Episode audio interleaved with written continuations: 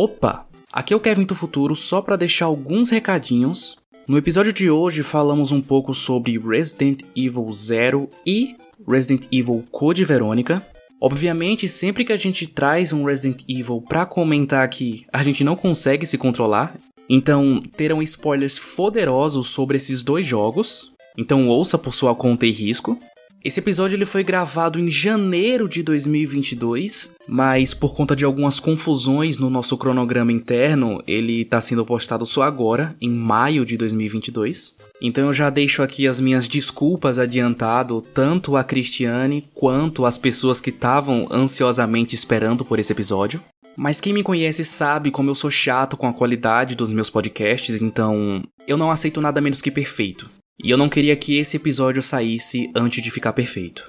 Nesse episódio em específico, eu usei uma técnica diferente de gravação, então vocês vão notar a minha voz um pouco diferente. No mais, pega uma pipoca, coloca o fone de ouvido e aproveita o papo aí.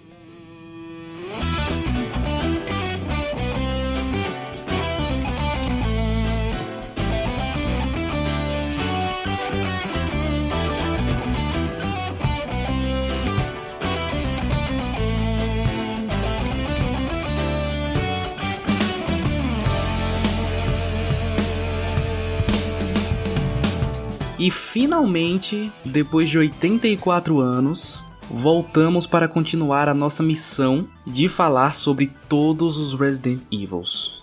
Obviamente, falou de Resident Evil, estamos falando de Cristiane Diniz, a única pessoa maluca o suficiente para aceitar me acompanhar nessa saga de falar de todos os jogos. Cris é uma pessoa que dispensa apresentações, eu já considero ela tão parte da equipe quanto o Jonatas, John ou a Carol além de ser a melhor pessoa do mundo também, exclamação Chris. E esse vai ser um episódio um pouco atípico, né, um pouco diferente do tradicional. Primeiro porque vamos falar de dois jogos da franquia em apenas um episódio. E segundo porque esse episódio ele está sendo gravado presencialmente, né, então estou vendo a Cris aqui na minha frente, diferente do convencional que a gente sempre costuma gravar online, isso me faz lembrar de quando o projeto começou, que eu tinha que ir na casa do Jonatas para gravar, ou ele vir na minha casa. Engraçado que a Cris me convidou para passar uma tarde na casa dela e eu cheguei com um monte de equipamento de gravação gritando: "Bora gravar!". Então vamos ver o que que vai sair dessa brincadeira aqui. Eu só queria aproveitar para antes dar uma recapitulada de como anda essa nossa missão. Né? A gente já falou de diversos Resident Evils aqui. Eu vou tentar deixar o link de todos eles aqui na descrição para quem quiser ouvir depois.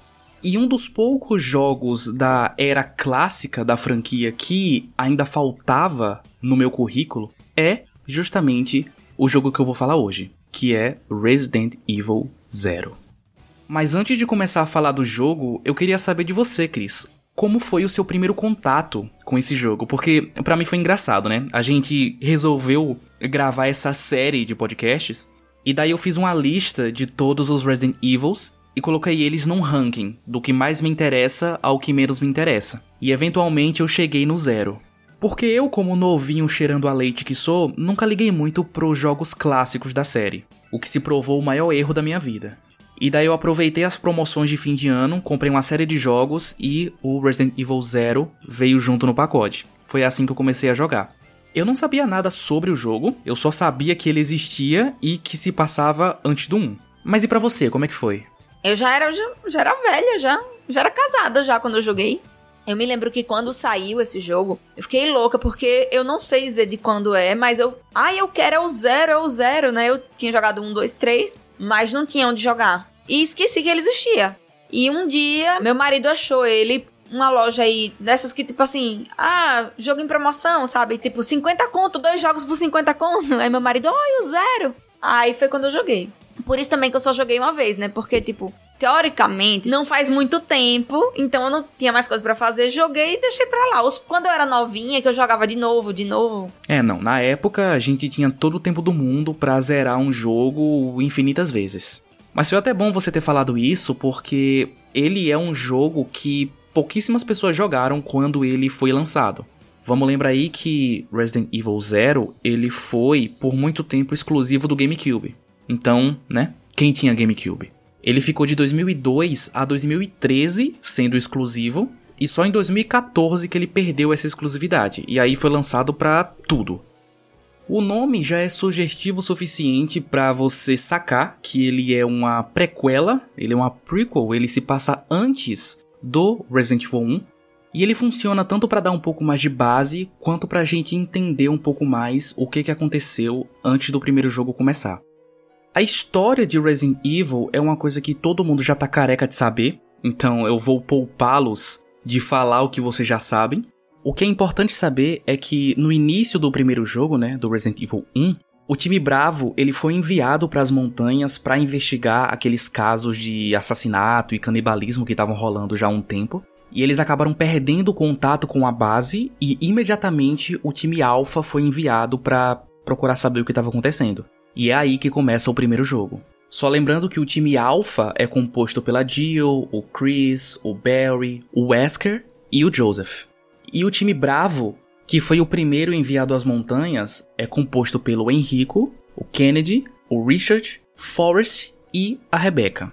Rebecca, que é a médica do grupo e justamente a protagonista, uma das protagonistas desse jogo. O time Bravo, ele perdeu a comunicação com a base porque o motor do helicóptero deles deu problema e eles caíram ali nas redondezas das montanhas. Coincidentemente, perto do lugar que o helicóptero caiu, eles encontram um comboio capotado, e nesse comboio eles encontram um documento que diz que eles estavam transportando um prisioneiro que estava condenado à morte. Esse prisioneiro se chama Billy Cohen e é justamente ele o segundo protagonista do jogo. Daí você pode até pensar: ah, então vai ser como os primeiros jogos, né? Tem dois personagens que você pode escolher e para cada personagem você tem uma campanha diferente. Errado, meu querido pupilo. É aí que o jogo te impressiona. Mas eu vou deixar para falar disso mais pra frente. Então, a partir daí, além de investigar quem estava por trás desses assassinatos macabros, eles também se comprometem a ir atrás desse prisioneiro. Depois de investigar um pouco ali as redondezas, a Rebecca acaba chegando em um trem que por algum motivo estava parado lá no meio da floresta.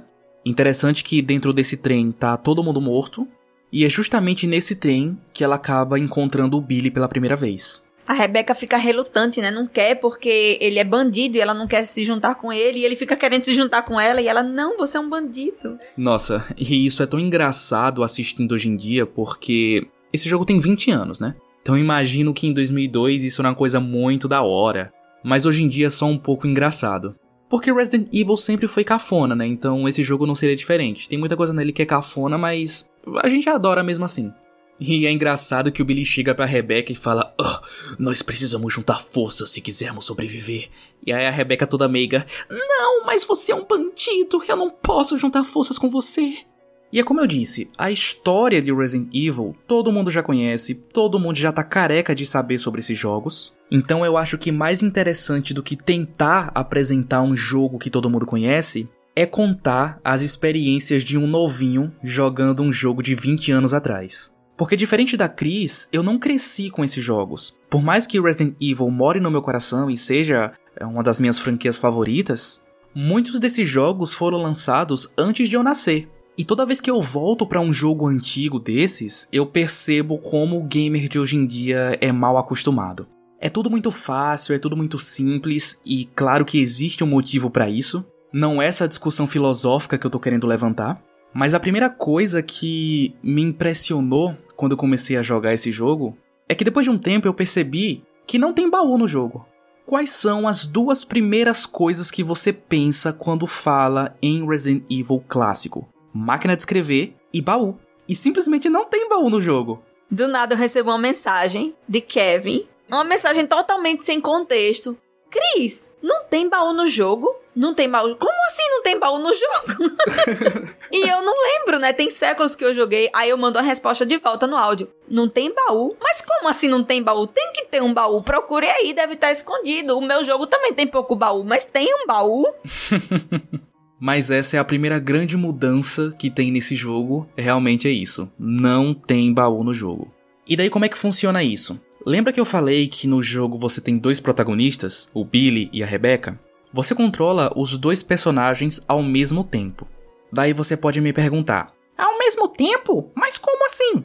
Então, não é necessariamente ao mesmo tempo, mas você apertando triângulo ou Y no Xbox, você transita entre os personagens e aí você pode escolher quem você vai controlar, ou o Billy ou a Rebecca.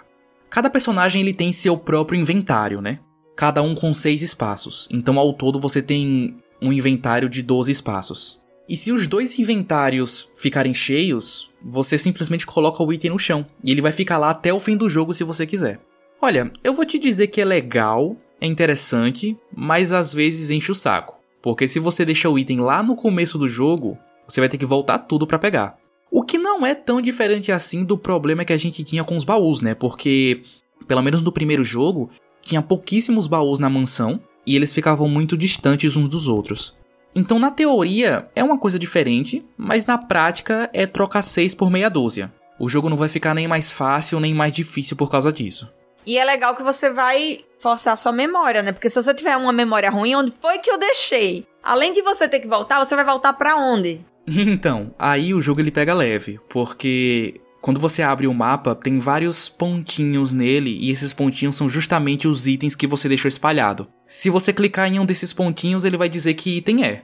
Ah, eu não sei se é porque a gente gosta desse tipo de jogo e já se acostuma, porque assim, tem gente que não tem. Minha mãe não consegue. Minha mãe não é boa decorando lugares. Porque eu sempre fui boa em decorar os lugares. Se eu fechar os olhos, eu ando no R3. Os corredores têm cores, né? Tem um corredor vermelho e um corredor verde. Eu sabe, ah, naquele tem isso, naquele tem isso. Tem gente que não tem. Minha mãe mesmo ficava perdidinha. Ela tentou jogar e ficou louca.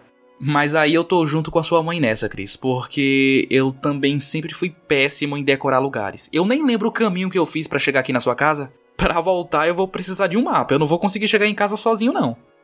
Mas uma coisa também que eu sempre ouvi falar do Zero, e foi até um dos motivos para eu adiar um pouco jogar ele, é que eu sempre ouvi falar que o Zero e o Code Verônica são os mais difíceis. E para mim, de difícil já basta a vida, né? Mas eu acho que isso é tudo intriga da oposição, porque eu jogando eu não senti, eu não senti essa dificuldade toda, né? Claro que eu não joguei a versão original, né? Eu joguei a versão remasterizada. Talvez eles dosaram um pouco a mão na dificuldade, não sei. Mas para mim ele tá ali no mesmo nível de dificuldade do 1 remake. Claro que ele não é uma colher de chá, mas ele também não vai consumir a sua alma. E também eu não sei se é porque você já tá vindo de outros jogos, então não é a primeira vez que você jogou esse tipo de jogo. Talvez você já tenha a manha, ah, isso deve ser com alguma coisa assim. Olha, tá aí um bom ponto, viu? Não parei para pensar nisso. Porque quando eu fui jogar o 1, o 1 original, né, o de 96, foi um parto terminar aquele jogo, sabe? E depois que eu fui jogando o 2, o 1 Remake, o 3 e agora o 0, é tudo tão mais familiar para mim, sabe? Tipo, eu já sei meio que para onde olhar, já sei meio que procurar. O jogo segue a mesma fórmula, né? Então, o mesmo jeito que você pensa para zerar um, você pensa para zerar todos, praticamente. Mas tá aí, é uma coisa que eu não tinha parado para pensar. Talvez se o Zero fosse o meu primeiro é, reclássico de todos, talvez eu tivesse aqui falando que ele é o jogo mais difícil da minha vida. E uma coisa engraçada é que conforme eu vou jogando um jogo, eu sempre deixo um caderninho do lado pronto para fazer algumas anotações, né? É uma coisa que me ajuda muito na hora de preparar o roteiro para gravar. E com esse jogo não foi diferente. Eu fiz algumas anotações sobre alguns cenários que eu achei interessante, alguns chefes que eu enfrentei e sobre os puzzles dele. Não tem tantos puzzles assim que eu gostaria de destacar nesse jogo, mas tem um em específico que eu me senti o maior gênio do mundo quando eu consegui resolver, que foi o puzzle da cadeia alimentar. Eu não sei se você lembra, Cris, mas é um puzzle que você tem um lugar com várias estátuas de vários animais diferentes e você meio que tem que construir a cadeia alimentar deles, né? Marcando um por um na ordem que eles vão se comendo, por mais estranho que tenha ficado essa frase. Eu me lembro, pô, você falou agora, é assim, é como se fosse um, um não sei se é uma, um monumento ou se é um chafariz. Aí eu me lembro que eu tava na sala, assim, aí eu disse, como é? Ah, eu acho que é esse come esse, esse come esse, esse come esse. e aí minha mãe passou, o quê? Aí eu, não, é porque tem uns, tem uns bichos, quais são os bichos? O lobo que come, tem a cobra que come não sei quem, né? Velho, eu acho que tudo que é engraçado que eu lembro tem a ver com a minha mãe. Você lembra as histórias do C4 que eu contei bem assim, essa eu falando um negócio desse sozinha, eu falando e minha mãe passa. Esse tem que comer, esse, esse tem que comer, esse minha mãe, o quê? O quê? O quê? Quem tem que comer quem? Sim, esse puzzle é fantástico. Eu não quero falar muito sobre ele porque eu não quero entregar o ouro, né? Não quero dizer como é que se resolve o puzzle. Se bem que eu acho que eu já disse como se resolve, né? É só você saber quem come quem. Mas aí o resto, quem quiser jogar depois, descobre por si só. Outra coisa muito legal também, que eu achei tão legal que eu coloquei lá no meu caderninho de anotações, é a variedade de cenários que esse jogo tem. Porque no primeiro jogo você basicamente tem dois cenários, que é a mansão e o laboratório que fica embaixo dela. No zero você começa num trem e aí depois você vai para uma mansão, porque é claro que tem que ter uma mansão, sempre tem que ter uma mansão. Depois disso você vai para umas facilities, um, uns laboratórios, umas fábricas e depois para uma igreja. Tem bastante cenário. Isso eu achei bem legal. Mas não é porque ele tem bastante cenário que ele é longo, tá? Ele ainda é tão curto quanto qualquer outro Resident Evil clássico. Na primeira vez eu levei mais ou menos umas 9 horas para terminar, porque eu dei uma empacada em alguns puzzles, mas eu gostei tanto do jogo que eu pretendo rejogá-lo, dessa vez em live, né? meio que tentar fazer um speedrun ali, para ver quanto tempo eu demoro dessa vez já sabendo de tudo para terminar o jogo. Tem muita gente que não conhece a franquia, que nunca jogou nenhum jogo e se pergunta qual que é o melhor jogo para começar. E eu diria que o Zero é um bom jogo para começar. Meio que não importa muito a ordem que você vai jogar os jogos, porque a história ela já é tão longa e confusa que você só vai entender ela em sua plenitude se você pesquisar algum resumo na internet, alguma coisa assim. Até porque a gente está falando da mesma história sendo contada ao longo de quase 30 jogos. Então, se você quiser sentir um pouco da pegada clássica, um remake ou zero é um bom começo. Mas aí, se você quiser uma coisa mais moderna, então já é melhor começar do 4 ou do 7. No mais, eu adorei o jogo. Ainda tem muita coisa que tá presa aqui na minha garganta que eu queria falar, mas dessa vez eu prefiro me conter. Quem sabe no futuro próximo a gente não faça um update desse jogo e destrincha ele completamente. No momento da gravação desse episódio, o jogo ele tá por 40 reais na Steam, o que eu acho ainda um pouco caro para um jogo tão antigo, mas eu peguei ele por 7 reais nas promoções de fim de ano. Então aconselho que você faça o mesmo, coloque esse jogo na sua lista de desejos e espere ele entrar numa boa promoção e pegar ele num preço bem menor. Infelizmente, os Resident Evil clássicos já estão acabando. Acho que o único clássico que falta para eu terminar é o 3, depois disso não vai ter muito mais coisa pra gente falar da era clássica. O que me deixa um pouco triste porque esse tipo de jogo ele não existe mais hoje em dia, o que prova que eu nasci na época errada porque eu me descobri um grande fã, um grande amante do que era o Resident Evil antes, né? Talvez hoje eu goste mais da série clássica do que das séries modernas.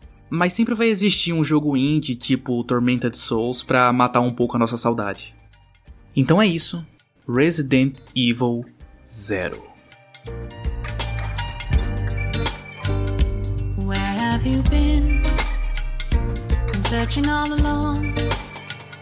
Came facing twilight on. Without a clue. Without a sign. Without grasping yet. The real question to be.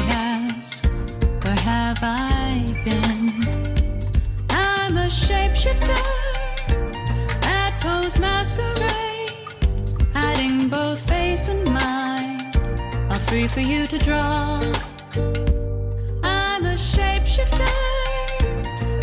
else my.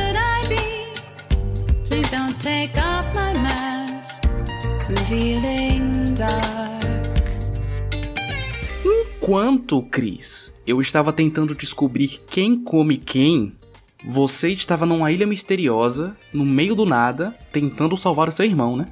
Uma coisa que você estava me falando em off é que, igual ao Zero, esse foi um jogo que você só jogou praticamente uma vez, né? Diferente do 1, 2 e 3 que você zerou centenas de milhares de vezes. Foi, mas eu joguei novinha, uma vez só. E tem alguma história engraçada por trás desse jogo? Sua mãe chegou com ele e jogou na sua cara, que nem fez com, com jogos clássicos, ou não? Porque para quem tá ouvindo um episódio com a participação da Cris pela primeira vez, 99% das histórias de videogame que essa mulher tem para contar tem a mãe dela no meio. Então, sempre são histórias muito engraçadas. Não, eu não tenho lembrança nenhuma. Desse, assim, de dizer que algo engraçado tal. Eu já tava velha de guerra, né? Eu já tinha jogado o 3 e o 2 mil vezes. Mas eu não sei porquê. Eu acho que como eu já tava um pouco maior, também não quis ficar rejogando. Eu lembro que eu só joguei uma vez, tanto é que pra mim foi ótimo. que foi um jogo novo. Foi como se eu nunca tivesse jogado. Algumas coisas me lembravam, assim, só. Essa sala eu me lembro. Me lembro dessa sala, mas não o que tinha que fazer, nada. Foi tudo novo para mim. Eu também tenho uma história de infância com esse jogo, mas ela não é nem um pouco engraçada. Ou é, né? Depende do ponto de vista também. A primeira vez que eu joguei o Code Verônica, eu acho que eu tinha uns 10 anos. E nessa época, uma vez por mês, eu tinha dinheiro para comprar um jogo. Então eu tinha que escolher com sabedoria, né? Porque eu só teria outro jogo no mês seguinte. E daí não sei se foi a melhor escolha do mundo, mas um dia eu escolhi o Code Verônica para jogar. E nossa, foi uma das piores experiências da minha vida. Primeiro que eu não entendia inglês, eu não sabia o que fazer, eu ficava empacado no jogo, eu não conseguia passar nem daquela parte inicial ali, onde tem um cemitério, aí tem uma casinha um pouco mais pra frente. Por muitos anos, Code Verônica para mim era só isso, era só aquela parte inicial do cemitério e aquela parte da casa que tem os cachorros. O jogo para mim era aquilo, porque era a única coisa que eu conseguia jogar. Talvez até por isso também que eu tenha adiado um pouco jogar esse jogo, assim como eu adiei jogar o Zero, porque na minha cabeça esse jogo era difícil de arregaçar. Mas tem o fator, eu só tinha 10 anos aí, né, pra levar em conta também. Mas deixa eu ficar quieto que agora é a sua hora de falar. Me fala você, como foi as suas experiências com esse jogo? Então, eu já tenho uma coisa para falar, só que eu tô com medo de esquecer de contar a história do jogo, porque eu já vou devagar. Vou com... Gente, quem estiver ouvindo, vou começar devagando. o guarda abre a porta, que eu não lembro o nome dele. Ele abre a porta e diz: Ó, oh, segue sua vida porque não tem mais pra onde ir mesmo, não. Acabou. Pode ir. E aí o jogo começa. É, eu voltei na minha cela porque ele abre a porta e você tem intenção de sair. Tudo escuro. E lá na escuridão eu achei uma planta. Eu, oh, que coisa maravilhosa! Achei uma planta. E aí eu comecei a mexer para ver os botões, como é que era que funcionava. Comi a planta. Aí eu, não, não, pelo amor de Deus, já, já cheguei fazendo merda. Nem saí da sala e já comi a planta. E aí eu disse: não, vou fazer o seguinte: eu vou jogar um pouquinho só. E aí eu desligo e volto tudo de novo pra guardar minha planta, né? Sei lá. Aí joguei, andei mais um pouquinho, andei mais um pouquinho, andei mais um pouquinho. Quando eu tô vendo assim, eu disse: eu não vou voltar mais não, vou deixar essa planta pra lá. Nessa brincadeira, no jogo todo, eu ficava dizendo que ia desligar e voltar um save. E nunca desliguei. E joguei o jogo na louca, do jeito que tava. Capengando. Esse jogo é uma bosta de cura. Ah, Cris, esse jogo é uma bosta de muita coisa. Mas, mas vamos chegar lá, vamos chegar lá. Velho, quando eu vi que eu tava capenga, eu não costumo jogar capenga, mas eu joguei metade desse jogo capenga. E eu pensando, poxa, eu comi uma cura que não devia ter comido, vou voltar. Eu, ah, mas já fiz tanta coisa, eu vou andar capenga mesmo. Vamos ver onde é que. Olha, eu também sou parecido, porque o personagem botou a mão na barriga, já é Eva Verde. Eu não consigo jogar capenga. Eu fico com dó. Eu fico com dó do bonequinho com a, com a mão na barriga, sabe? Então, só que no meu caso eu tive que ter cuidado mesmo. Assim, andar e disse: não vou comer agora, vou segurar um pouquinho, porque tem pouca cura, pô, no jogo. Ah, e outra, né? Essa questão de jogar no easy no normal e no hard. Essa versão do meu jogo não tinha isso, foi no que foi. Então teve horas do jogo que eu tava achando que eu tava no normal, porque eu tava achando que a cura tava meio. Quando tá no easy vem muita cura, vem muita bomba, muito tiro. Mas, de outro lado, eu achei que era easy, porque eu tinha mais tiro e pouca cura. Meu jogo foi mais ou menos assim. Eu nunca fiquei com zero de munição. Às vezes ficava pouca, mas não, não ficava no lixo. Agora, cura, meu Deus do céu. É, isso aí eu já não vou saber dizer, porque a gente jogou a versão de PlayStation 2 no emulador, né? Então, a versão original, original mesmo desse jogo, ela foi lançada pro Dreamcast. Então, talvez nessa versão tenha esse lance de escolher dificuldade e tal, mas na versão do Play 2 não tem isso. Ele é aquela dificuldade padrão mesmo e você que se vire para se adaptar. Talvez ele tenha aquele lance de dificuldade adaptativa, né? Também não sei. Os mais entendedores aí talvez saibam me responder essa pergunta. Porque eu senti essa escassez com relação às ervas, mas com relação à munição, chegou um momento no jogo que eu tava com 200 balas de pistola, sabe? Então, assim, os chefões não davam nem pro cheiro. Eu chegava lá, tá, tá, tá, tá, descarregava e ele morria rapidão, sabe? Até porque a versão de PlayStation 2 que a gente jogou, ela já é diferente em relação à versão original do Dreamcast, né? Tem coisas extras e tal. Mas fica aí a curiosidade, né? Será que o jogo ele adapta a dificuldade dependendo da performance do jogador? Não sei. Agora uma coisa que não importa se você é bom ou ruim, a dificuldade sempre vai ser a mesma, são os puzzles dele. E olha, É como eu disse, né? O Code Verônica para mim acaba naquela casinha ali que tem os cachorros, depois do cemitério. Mas tem aquela parte que tem um detector de metal que eu demorei mais de 10 anos para saber como é que passa dali. E eu só entendi agora como é que esse puzzle funciona. Porque quando você passa pelo detector de metal, aquela portinha da gaveta que tá do seu lado direito abre e misteriosamente aparece uma voz dizendo: Please deposit any metallic items you have in the security box. Beleza, até aí tudo bem, né? Qualquer um conseguiria entender o que essa mulher falou. But tem um fator aí, não saber inglês quando tinha 10 anos. Menina, essa frase me traumatizou de um tanto que se eu não tivesse que jogar o jogo para gravar isso aqui, Code Verônica seria para sempre, para mim, esse jogo que acaba no detector de metal. E o file, ele explica, então assim, é aquele negócio, você é criança, você não entende, tá em inglês, você não sabe inglês. Então, em algum lugar que eu não sei, você pega o file explicando eles fizeram um tipo de metal que não é detectado, tererê, tererê. Eu, quando eu peguei, eu até pensei assim, ah, será que eu vou fazer alguma arma tal que vai passar? Não, era só porque você precisava passar o emblema que era de metal para poder abrir a porta lá, né? E aí você não podia. Então você tinha que fazer uma cópia do emblema para levar a cópia. Quando você sabe é, você entende o que você tá jogando, você sabe ler inglês ou, tá, ou vem traduzido em português, o jogo fica muito mais fácil. Então, muita coisa que a gente tem da infância lembrando que era difícil era isso. É, por sorte, hoje em dia eu já consigo me virar a ponto de terminar um jogo desse sem precisar buscar ajuda na internet. Por sorte não, né? Porque eu estudei.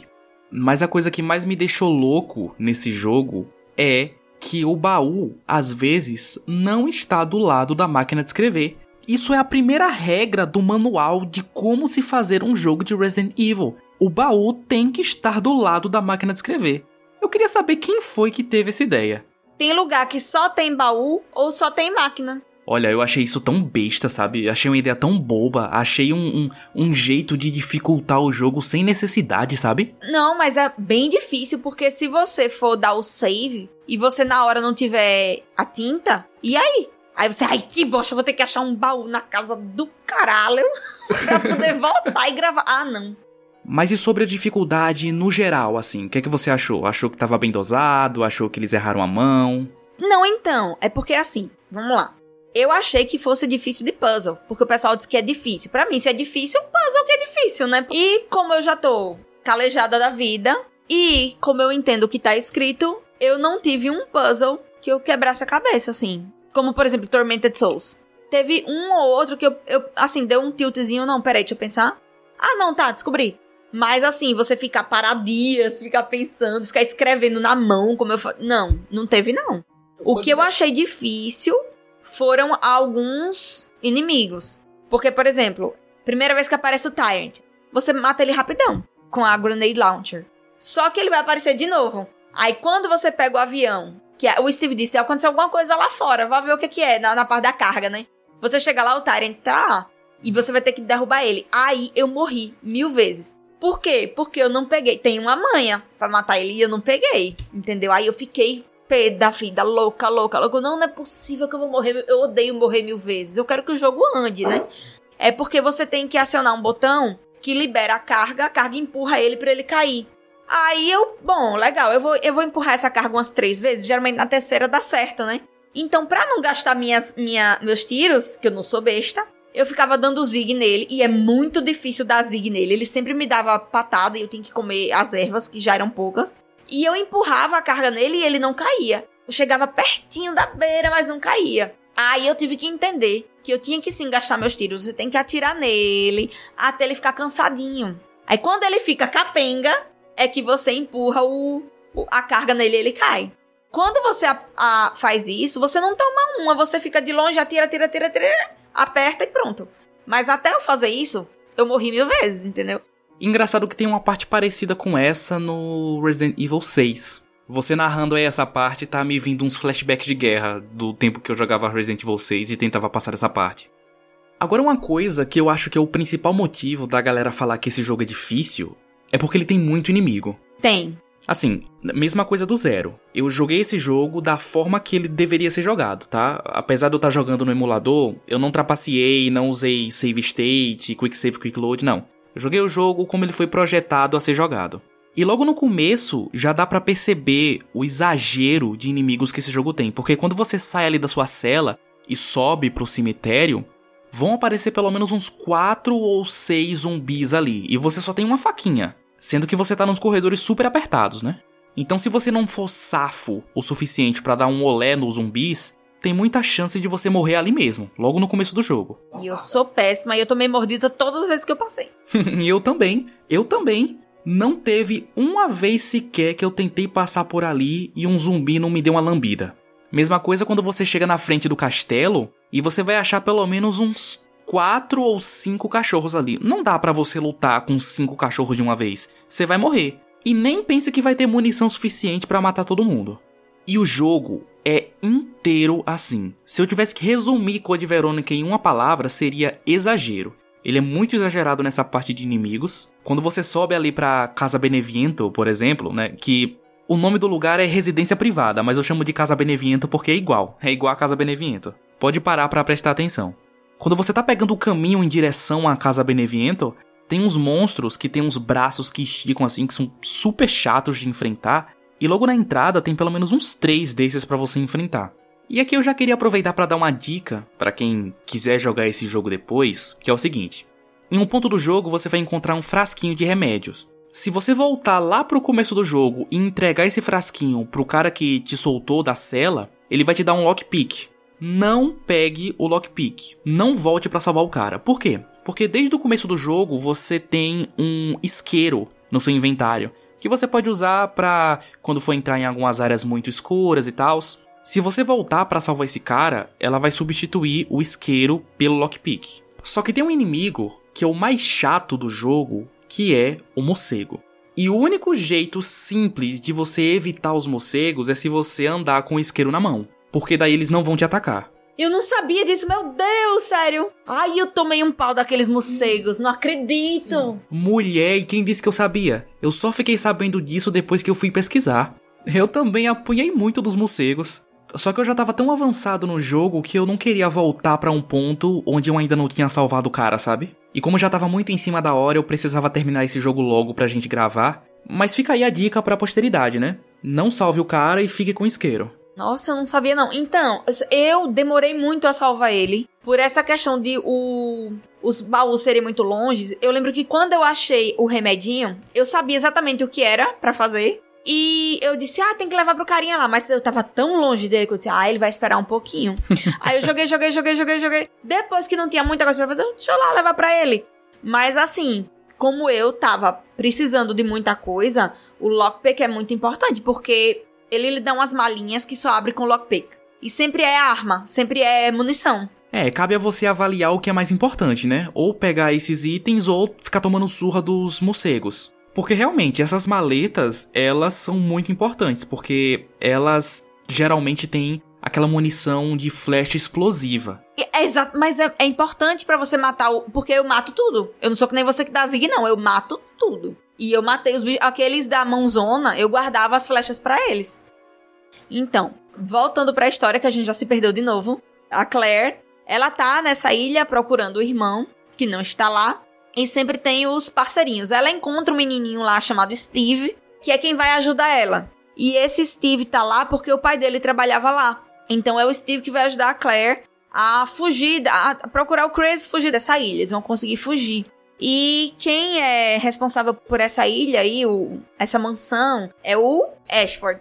São os três fundadores da, Umbre da Umbrella. Então você tá na mansão dele agora. É uma mansão nova, é a mansão dele.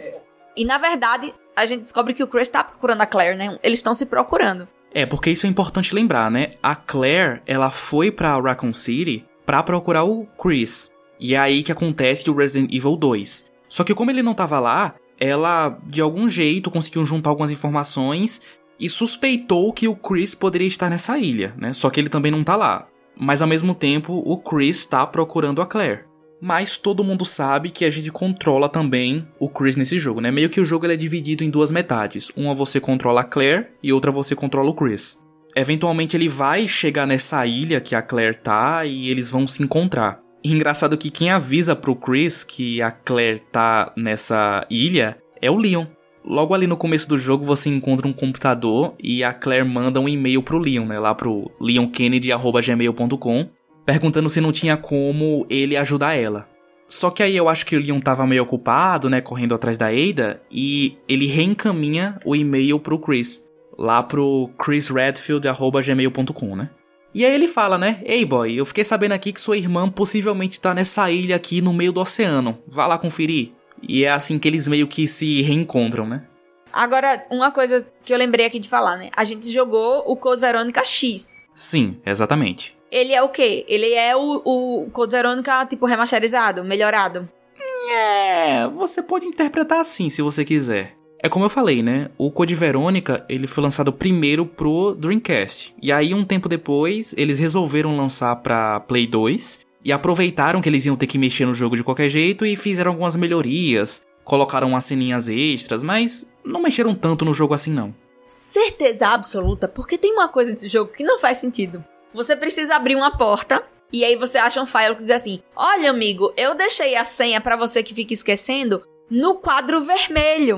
Velho, é muito. Eu ri que me acabei. O que acontece, gente, é que você chega nessa. Tem um, um, um vidro que você pode olhar pelo. Aquelas salas com vidro pra você olhar, né? Você pode olhar pelo vidro, só que ela bota a cabeça e ela diz: Nossa, tá tudo escuro. Só que você vê a senha. Você consegue ver o quadro. E aí, e aí a legenda diz: Nossa, está escuro, eu não consigo ver. Aí eu, 11h26, rapariga. 11h26, tá lá.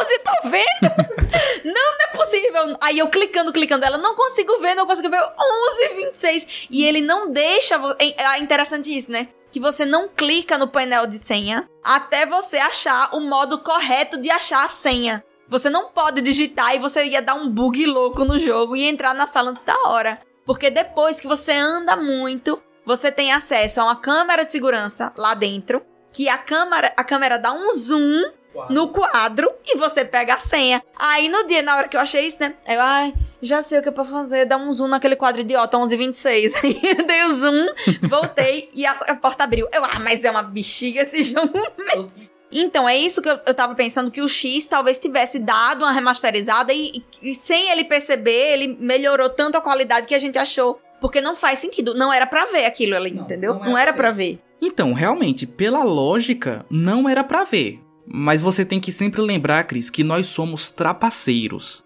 Porque a gente estava jogando no emulador. E o emulador, por natureza, já melhora um pouco a qualidade do jogo, né? Então, eu acho que sem querer, a gente fez a remasterização dele. Eu, por exemplo, eu tava jogando o jogo em 4K, só pra você ter ideia. E ele não foi feito para ser jogado desse jeito, sabe? Ele foi feito para ser jogado naquelas televisãozinha de tubo de 14 polegadas. Você que tá ouvindo esse cast e jogou o Code Verônica no Play 2 mesmo, original, Dá pra ver essa senha? Coloca aqui nos comentários porque até eu fiquei muito curioso agora. Mas apesar de todas essas cafonices, uh, no geral eu ainda adorei o jogo. Foi bom finalmente ter conseguido superar esse trauma e descobrir que Code Verônica é muito mais do que o cemitério, a casinha e o detector de metais. Eu só não sei dizer ainda qual que é o meu favorito dessa era clássica eu amo mesmo é o 1. O 1 Remake, para mim, ele é um jogo perfeito, sabe? Tem poucos jogos que são perfeitos e o Resident Evil Remake é um deles. Mas como eu joguei todos esses jogos em menos de um ano praticamente, ainda tá tudo muito recente para mim, sabe? Eu tenho que digerir um pouco as coisas antes de eleger um favorito ou fazer um top dos melhores para mim. Mas acho que para você isso é fácil, né, Cris? Porque como você cresceu com esses jogos, acho que você conseguiria fazer um top dos seus Resident Evil favoritos, né? Eu sei que o 3, o 3 clássico, né, o de 99, ele é o ápice da perfeição para você. Mas tirando ele, qual que é o seu top melhores Resident Evils? Eu não sei julgar o zero porque eu não lembro tudo dele. Porque assim, você vai jogando uma sequência, então esse é bem surpreendente, sabe? Ele é grande, assim, eu gostei do, do dos bandidos tal. Mas eu acho. Eu acho que vai ser sempre a ordem que eu joguei. Primeiro dois, depois o um. O Verônica e o Zero. Então é esse o top Resident Evil por Cristiane Diniz. Coloca isso aí na capa do jogo. Como eu disse, eu ainda não tenho o meu top definido, até porque ainda tem muito jogo para jogar e não tem como eu dizer qual o melhor se eu não experimentei todos ainda. Mas eu tenho certeza que o Zero já garantiu seu lugarzinho especial entre os melhores. E o Code Verônica também fez por merecer, mas vamos ver se ele vai conseguir lutar pelo seu lugar no pódio. Enquanto a gente continua tentando descobrir quem come quem, eu sou Kevin Menezes e eu sou Cristiane Diniz. E esse é o Motor Gráfico.